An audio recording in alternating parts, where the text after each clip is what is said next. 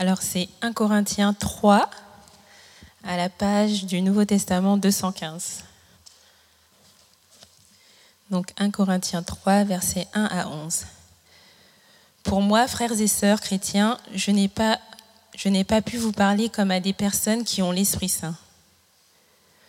Je vous ai parlé seulement comme à des personnes faibles, à des chrétiens qui sont encore des bébés dans la foi. Je vous ai donné du lait à boire et non une nourriture solide, parce que vous ne pouviez pas la supporter. Même maintenant, vous ne pouvez toujours pas la supporter, parce que vous êtes encore faible. En effet, parmi vous, il y a de la jalousie et des disputes. Alors, est-ce que vous n'êtes pas des gens faibles? Est-ce que votre façon de vivre n'est pas encore humaine, bien humaine? Quand l'un de vous dit ⁇ Moi j'appartiens à Paul ⁇ quand un autre dit ⁇ Moi j'appartiens à Apollos ⁇ est-ce que ces paroles ne sont pas encore bien humaines? Apollos c'est qui? Et Paul c'est qui? Nous sommes seulement des serviteurs de Dieu. C'est par nous que vous êtes devenus croyants et chacun de nous a travaillé selon les dons que Dieu lui a faits. Mais j'ai planté, Apollos a arrosé, mais c'est Dieu qui a fait pousser. Celui qui plante n'est rien, celui qui arrose n'est rien, mais celui qui fait pousser est tout, et c'est Dieu. Entre, celui qui plante et celui qui arrose, il n'y a pas de différence, mais Dieu donne à chacun sa récompense selon son travail.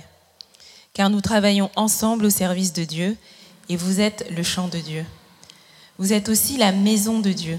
Selon le don que Dieu m'a fait, j'ai placé des fondations comme un bon constructeur. Un autre construit dessus, mais chacun doit faire attention à la façon de construire dessus. Les fondations sont déjà là, c'est Jésus-Christ. Personne ne peut en placer d'autres. Gardez votre Bible ouverte. Verset 16 de ce même chapitre, on lit Vous êtes le temple de Dieu, et l'Esprit de Dieu habite en vous. Vous ne savez donc pas cela? Et euh, je m'arrêterai là. Merci Victor.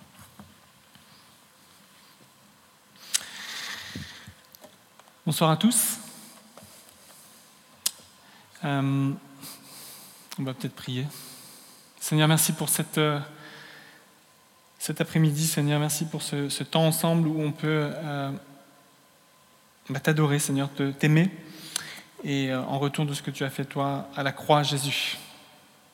Dans ton nom, Seigneur. Amen. Est-ce, que, vous connaissez des gens qui sont assez directs dans, dans votre vie? Des gens qui peut-être sont un petit peu...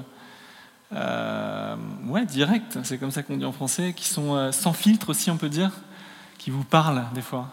Je ne sais pas, peut-être vous en connaissez à l'église même des fois. Mais Paul, euh, qui disent des choses, parfois, euh, euh, parce que tout le monde pense tout bas, ou... et dans nos vies on en connaît. Alors évidemment, peut-être euh, c'est parfois maladroit, peut-être ça peut même blesser euh, dans nos travail, dans nos familles, etc. On a eu des expériences comme ça, mais il y a même des cultures qui sont beaucoup plus directes que la culture anglaise, par exemple. Les, Néerlandais sont euh, des gens qui sont très directs. Euh, les Français sont assez directs quand même. Les Allemands sont généralement assez directs. Mandy, qu'est-ce que tu en penses dans ta... Euh, mais par contre, les Anglais sont plus dans le respect, plus peut-être dans, euh, arrondir les angles et, utiliser des, tournures de phrases qui, euh, qui, veulent dire des choses précises, mais qui prennent des formes. Mais dans notre passage qu'on vient de dire, Paul, il est assez direct. Je ne sais pas ce que vous en pensez, mais il dit aux Corinthiens, vous êtes des bébés dans la foi. Alors, je ne sais pas si vous aimeriez qu'on vous dise cela dans d'autres domaines de votre vie. C'est un peu enfantin. Parfois, en français, on dit euh, c'est un, gamin, euh, une expression qu'on utilise parfois. Et, c'est sûr que euh, les Corinthiens ont besoin de grandir dans une maturité spirituelle. nous, pour la maturité française, bah, c'est le vin, c'est le fromage, mais il y a aussi de la maturité qu'on doit acquérir en tant que chrétien, en tant qu'enfant de Dieu. Et euh, là, l'apôtre Paul, Paul est assez, euh, direct. Euh, je n'ai pas pu vous parler comme à des personnes qui ont l'Esprit Saint. Je vous ai parlé seulement comme à des personnes faibles, à des chrétiens qui sont encore des bébés dans la foi. Donc Paul, dans cette lettre aux Corinthiens, adresse, comment dire, oui, il parle de sujets, de problèmes que fait face cette église de, de Corinthe. Et il n'y va pas de main morte, comme on dit aussi en français.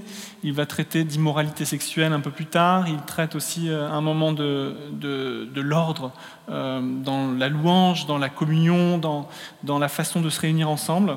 Et aujourd'hui, on va regarder le thème du leadership. Aujourd'hui, on va vraiment regarder c'est quoi un bon leader, un leader. Et Paul a des choses à nous dire. Et je vais vous parler particulièrement de, peut-être on va, on va prendre un petit détour sur euh, ce thème du leadership, de parler un petit peu de la, jalousie et la comparaison, qui est euh, quelque chose dont on peut souffrir, et même dans l'Église, puisque euh, c'est le cas. Pendant huit semaines, vous savez qu'on regarde la lettre aux Corinthiens, il y a encore quelques fascicules au fond qui sont en anglais, mais euh, c'est possible de les prendre encore.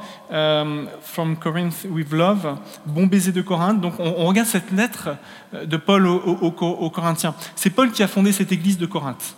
On l'a entendu la semaine dernière. il a fondé, et c'était probablement une communauté comme la nôtre, 30, 40, 50, 60 personnes maximum. Donc on voilà, on n'est pas HTB, on n'est pas à Lyon-Centre, où on est vraiment dans une petite communauté. Paul écrit à une, toute petite communauté et il aurait pu euh, peut-être nous écrire de, cette façon-là. Corinthe, c'est une ville nouvelle à l'époque où Paul y va. Euh, c'est une ville qui a été refondée par Jules César. Elle avait été rasée pendant des guerres et Jules César qui a aussi conquis la Gaule. Bon, voilà, ça nous fait un petit lien avec nous, les, certains de nous qui sommes gaulois. Mais Jules César en moins, Jules César, en moins 44, refonde euh, Corinthe, donc c'est une ville assez jeune, elle a, elle a, un peu plus de 100 ans quand Paul y arrive. Et donc, euh, il y a beaucoup de colons romains qui sont venus, beaucoup d'esclaves. On estime qu'il y avait 500 000 esclaves, 500 000, un demi-million d'esclaves, c'est énorme. Donc, c'est une ville, Corinthe, commerciale.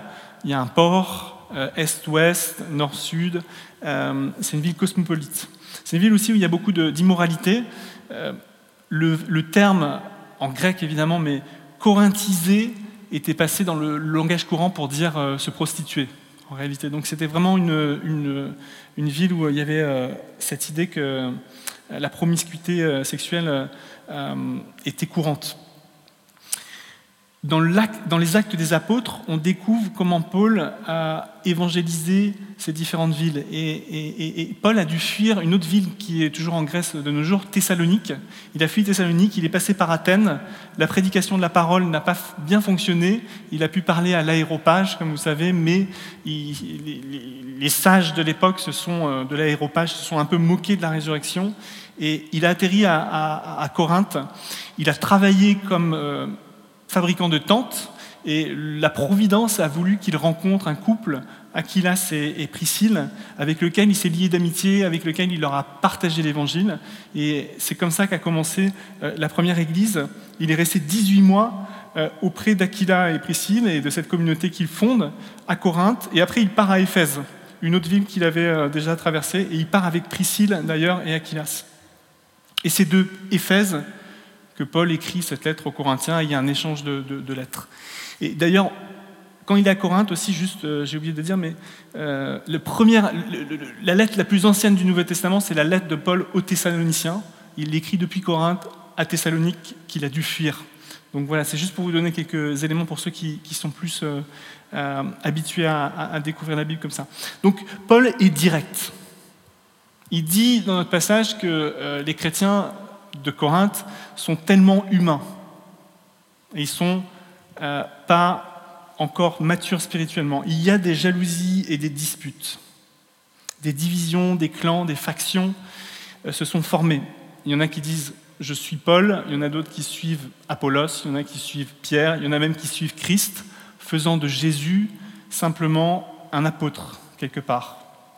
Et donc Paul, effectivement, voit cette gravité de la situation d'une division, et euh, c'est même le message de l'Évangile, le message de la croix qui est menacé, parce que Jésus, le Christ, n'est pas qu'un sage, on a vu ça la dernière, mais il est le Fils de Dieu. Le christianisme n'est pas une philosophie, ni même une morale, mais le christianisme est une relation personnelle avec le Christ mort à la croix. C'est cette union qui nous sauve euh, et ce n'est pas une spéculation intellectuelle. Donc on a vu ça la semaine dernière, la puissance du message de la croix et de cette relation qui nous est offerte en Jésus. Et donc, euh, Cette communauté est fondée non pas sur la rhétorique, sur les, factions que les Grecs connaissaient, que la sagesse grecque connaissait, parce que comme vous savez, à l'époque, peut-être vous avez entendu parler, mais on suivait différentes écoles philosophiques, Aristote, Platon, épicurien, euh, stoïque, etc.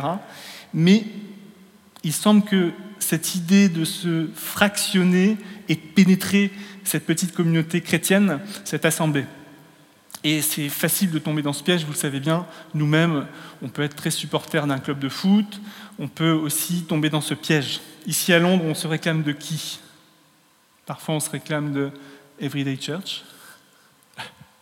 Parfois, on se réclame, euh, bah, je suis chrétien anglican, je suis chrétien catholique, je suis baptiste, je suis pentecôtiste. Euh, si je suis anglican, bah, est-ce que je suis conservateur Est-ce que je suis libéral Est-ce que je suis euh, anglo-catholique? Si je suis à Saint-Barnabas, est-ce que je vais aux 9h à 10h30, French Connect, à 19h. On a, on a souvent cette tendance parmi nous, même chrétiens, de, de se diviser. Et c'était à l'époque euh, encore le cas ici, euh, dans cette ville de Corinthe. Qu'est-ce qui aujourd'hui nous divise? C'est la question. Euh, je vais souvent faire un peu de, fitness, de gym, comme on dit en anglais. Donc, je vais dans un endroit pas trop loin et j'aime bien me comparer aux autres. Voilà. Et c'est facile, des fois, euh, ouais, je suis encore un peu fit, donc je vois des gens arriver, je me dis, ah, tiens, c'est bon, euh, ça va aller. Mais par contre, des fois, je vois arriver, mais alors, des mecs qui sont costauds, qui sont fit, ou bien qui sont assez petits, mais qui peuvent faire des, trucs autour des, bars, des pompes, machin, etc. Et, là, je suis un peu plus triste parce que je me dis, ah, c'est vrai que je commence à vieillir, c'est vrai que je n'ai plus trop la forme, etc.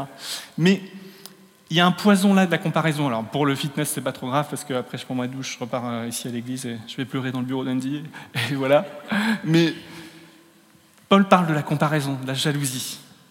Vous savez, et Paul, et Paul, nous parle de ce poison euh, qui est, euh, et ce jeu dangereux qu'est la, la, la comparaison.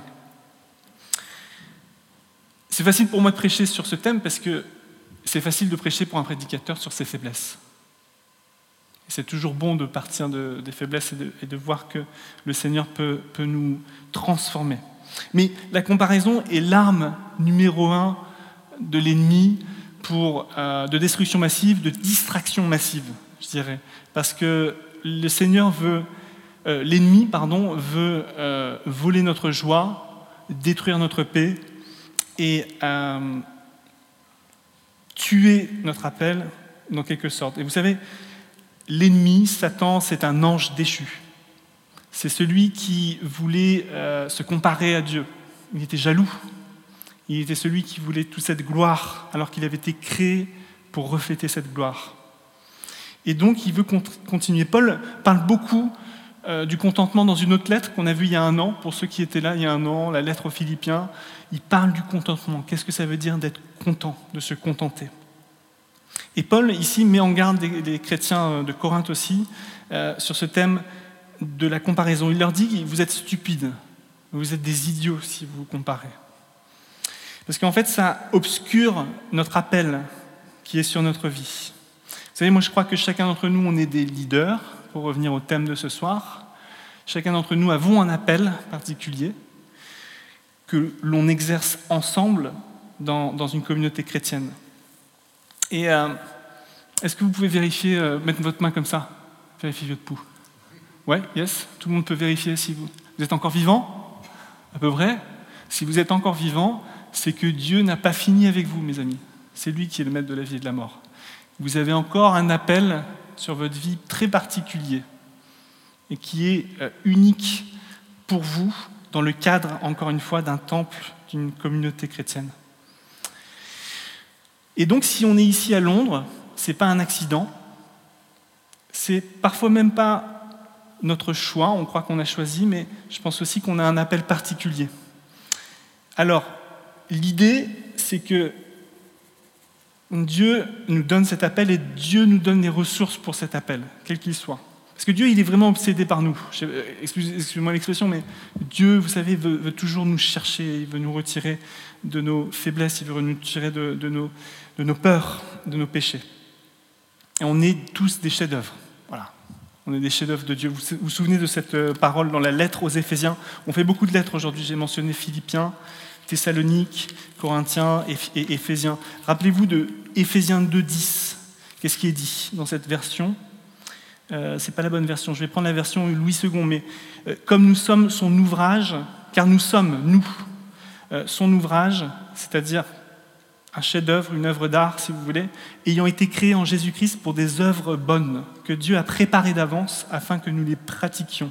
Ça parle d'appel. Dieu prépare pour nous euh, des choses bonnes, bonnes à, effectuer ensemble, mais seul chacun d'entre nous avons certains talents et dons particuliers. Vous savez, Dieu, il est vraiment stratégique. Il nous appelle à un endroit particulier parce que lui, il a un projet euh, pour son royaume. Et l'idée, c'est vraiment de continuer à avoir les yeux fixés sur, Jésus. Paul parle de ça, il dit que les fondations sur lesquelles il a bâti ce roc, c'est Jésus. Il parle d'un champ, je ne sais pas si vous avez remarqué au verset 10, euh, il est parlé d'une maison, vous êtes aussi la maison de Dieu. Au verset 11, euh, il est parlé euh, au verset 16 du temple de Dieu, on est une maison, on est un temple, on est un champ. Il parle de cette idée d'avoir planté. il y a vraiment toutes ces images qui nous sont données pour comprendre que la fondation, celui qui fait grandir, c'est Dieu, la fondation, c'est Christ, le temple dans lequel l'Esprit Saint vit. Euh, il y a toutes ces idées que Dieu est au centre et nos yeux doivent être fixés sur Jésus. Et j'ai déjà parlé de ça ici, mais notre vie, elle est comme si était une course. Vous voyez, on court vers un but, on a les yeux fixés sur Jésus et on a deux voies sur les deux côtés. On a un appel qui est tous le même. On est tous appelés à devenir semblables à Christ, à pardonner comme Jésus, à faire grâce comme Jésus, à voilà, à devenir semblable à Jésus. Ça, c'est notre appel qui est universel, qui est commun. Mais l'autre côté de chacun de nos lignes, comme un coureur qui est un athlète, eh bien, il est particulier, il est unique. Certains, c'est euh, dans la louange, certains, c'est dans leur famille, certains, c'est un appel euh, pour la prière, pour l'intercession, pour euh, aller auprès des pauvres. Et l'idée, c'est qu'on ne peut pas courir cette course si on regarde à gauche ou à droite. Et on peut pas. Et la jalousie, la comparaison, ça sera toujours quelque chose qui va nous détourner de notre appel. Alors, ensemble, on avance vers Jésus, puisqu'on est euh, est toujours en, communauté, mais c'est ça qui est extrêmement euh, distrayant, d'avoir vraiment euh, cet objectif. Il y, a, quelques jours, j'ai assisté à un accident juste devant l'église, dans cette double voie. malheureusement, un vélo s'est fait renverser.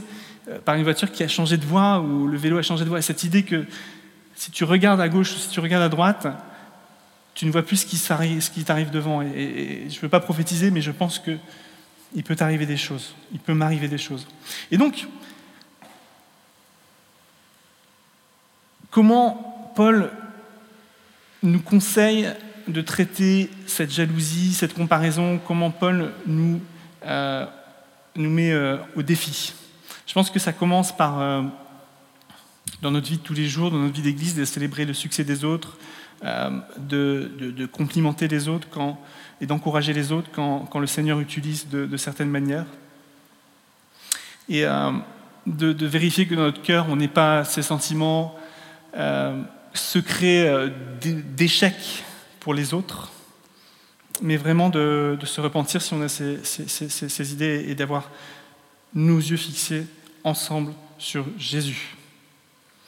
Voilà. Euh, de nos jours, malheureusement, c'est vrai qu'il faut vraiment en, s'en rendre compte. Pour ceux qui sont beaucoup sur les réseaux sociaux, Instagram, Facebook ou les autres, euh, tout ce qui est regarder les photos des autres, etc., va forcément nous attirer à un moment ou à un autre vers une comparaison qui peut être assez euh, néfaste.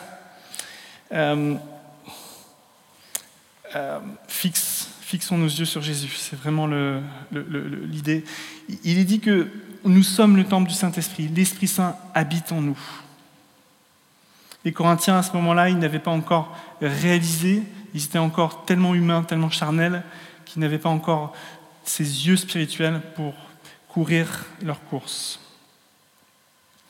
J'étais touché par, euh, cette semaine encore, euh, ou la semaine dernière, j'ai lu un livre sur un un personnage qui s'appelle Martin, Martin de Tours, qui est appelé Saint Martin pour certains d'entre nous, qui était euh, à l'époque de la Gaule euh, romaine un peu comme euh, un missionnaire, un apôtre, un, évangélisateur qui a amené beaucoup de monde à, Christ. il avait cette vie de serviteur, de leader-serviteur, une vie vraiment très humble, complètement dédiée à, la prière, au partage, à la générosité. C'était une biographie, donc j'ai découvert ce, ce, personnage, Saint Martin. Une vie sous le signe de la croix, une vie de puissance aussi. On a parlé de la puissance de la croix la semaine dernière. C'est une personne, euh, Martin, qui, est connu parce que il expulsait des démons, parce qu'il guérissait les malades, parce que là où il allait, il, allait, il prêchait l'évangile. Et, les gens qui, euh, étaient là à l'époque, les, Gaulois, les Celtes, les, Gallo-Romains, se, sont convertis euh, sous son ministère. C'est assez fascinant de découvrir ça. de la même manière, notre église, ici, Saint-Barnabas, c'est une église qui est de manière plus proche, hein, c'était il y a 30 ans, Saint-Martin c'était il y a 1700 ans, mais a été fondé aussi sur cette puissance de l'évangile qui a été prêché, puisqu'on est une église qui sommes issus d'un réveil euh, assez fort de la, puissance de Dieu euh, dans différentes églises euh, du côté de South Kensington, vous savez ça. Et tout ça pour dire que le leader serviteur, celui qui ne se compare pas, celui qui n'est plus en insécurité par rapport aux appels des autres et par rapport à son appel, pour revenir au sujet, le leader qui sert le Christ et qui sert sa communauté, c'est celui qui finalement va laisser l'Esprit Saint le guider sur son appel. Donc la question que je veux euh, nous poser ce matin, cet après-midi, pardon, c'est quel est notre appel? Quel est mon appel Comment est-ce que mon appel s'insère dans l'appel d'une église, d'une communauté. Et euh, on va découvrir dans la lettre aux Corinthiens encore beaucoup de choses sur les dons spirituels, sur l'amour, euh, ces prochaines semaines. Mais on peut rester peut-être avec cette question quel est mon appel? Est-ce que je connais mon appel?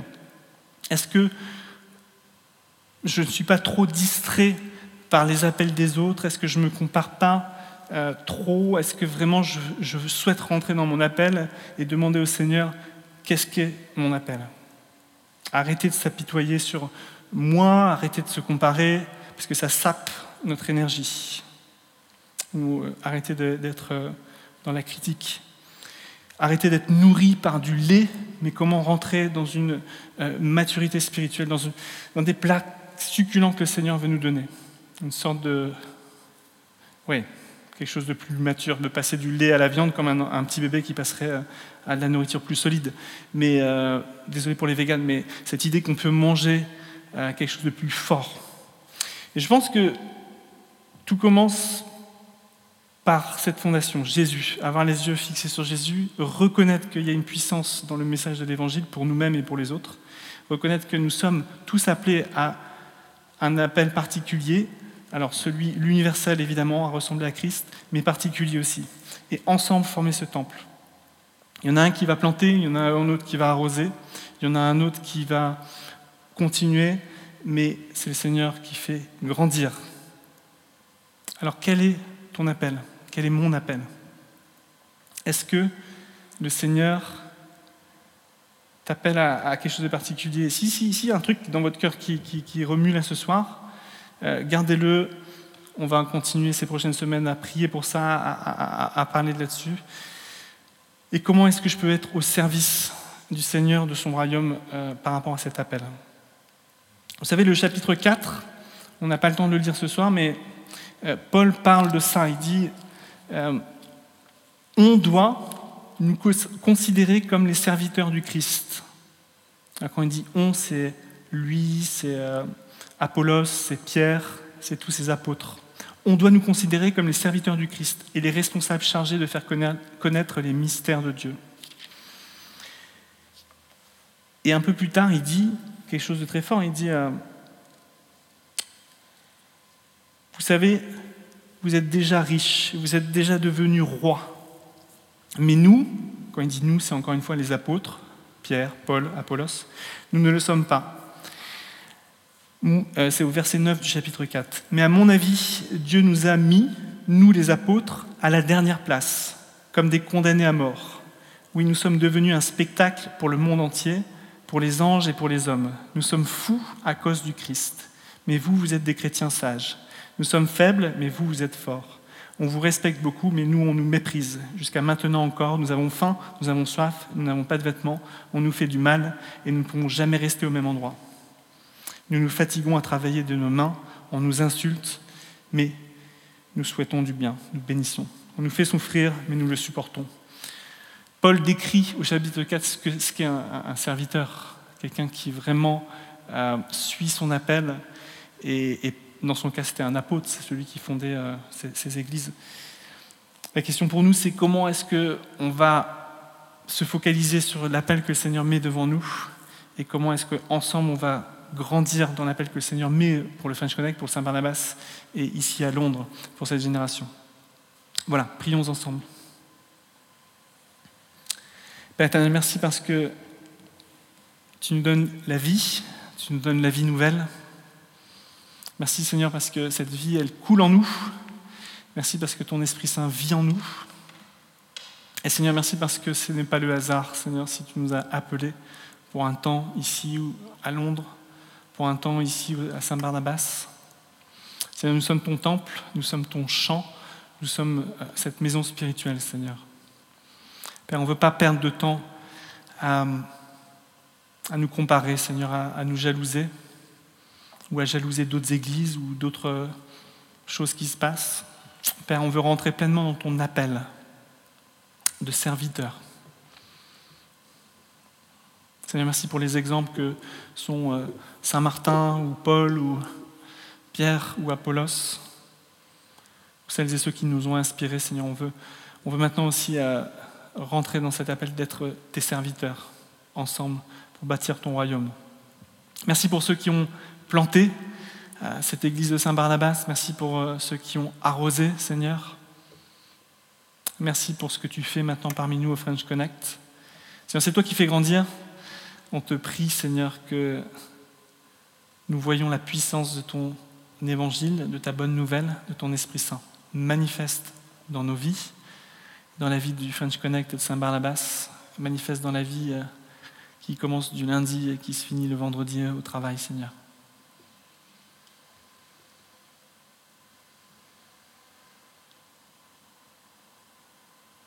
Nous prions toutes ces choses dans le beau nom de Jésus. Amen.